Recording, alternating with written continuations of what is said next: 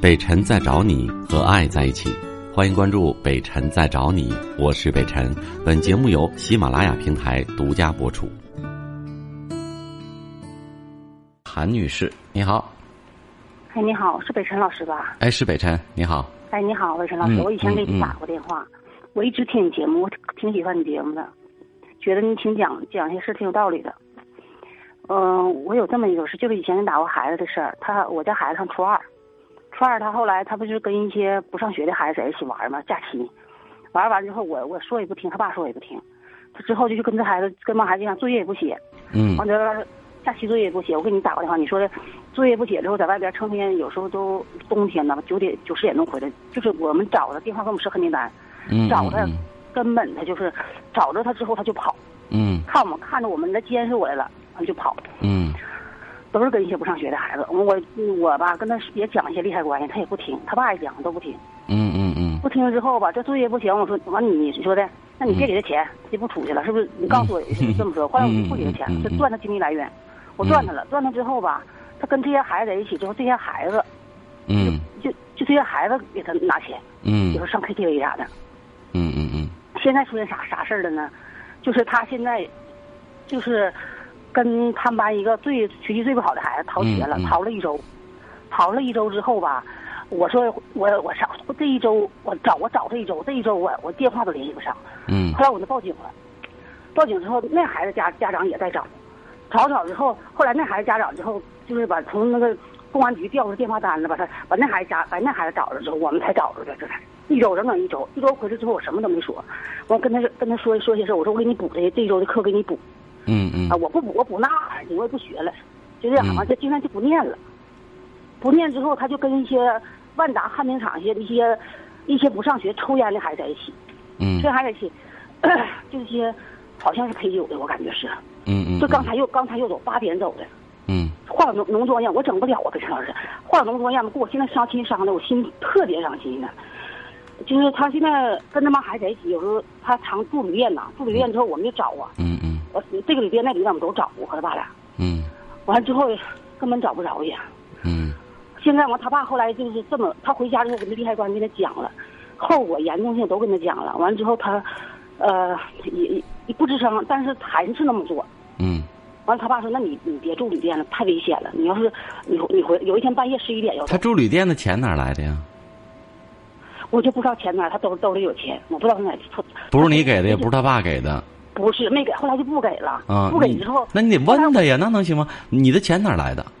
你必须得问他呀。我我问过他呀，他说不管你能行吗？你没工作，一没工作，第二爹妈没给你，这钱就不正当来的。你是借的还是偷的？你必须得说，不说能行吗？这话我也问他了，问他他也不说呀。那不说能行吗？不说不行，就必须得说呀。但我感觉他是不是他是不是跟他妈他们还都陪酒啊？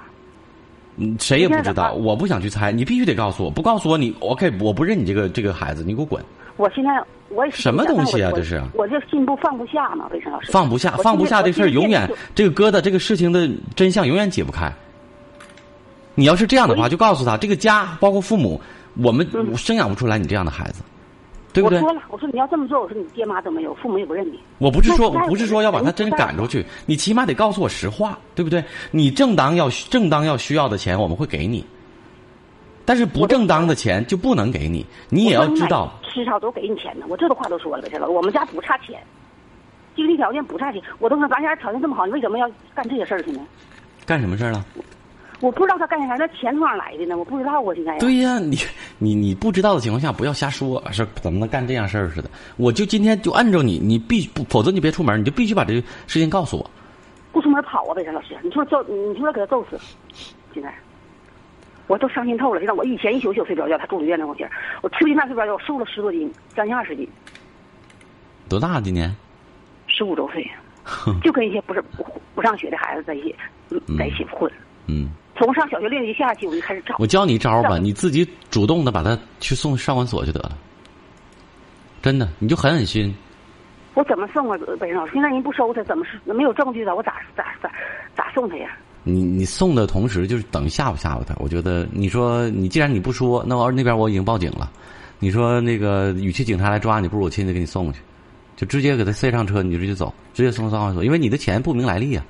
你只能怀疑你是偷的。你说吧，我他毕竟他是孩子食物，这么一吓唬，直接往看守所去的时候他就交代了，我觉得，本身老师，我我这事我我做过，我给他送、我给送派出所过，嗯，因为派出所警察问他，这都没问出没问出来，不说呀，就天不怕地不怕了是吧？对天不怕地不怕，对跟警察吵起来了。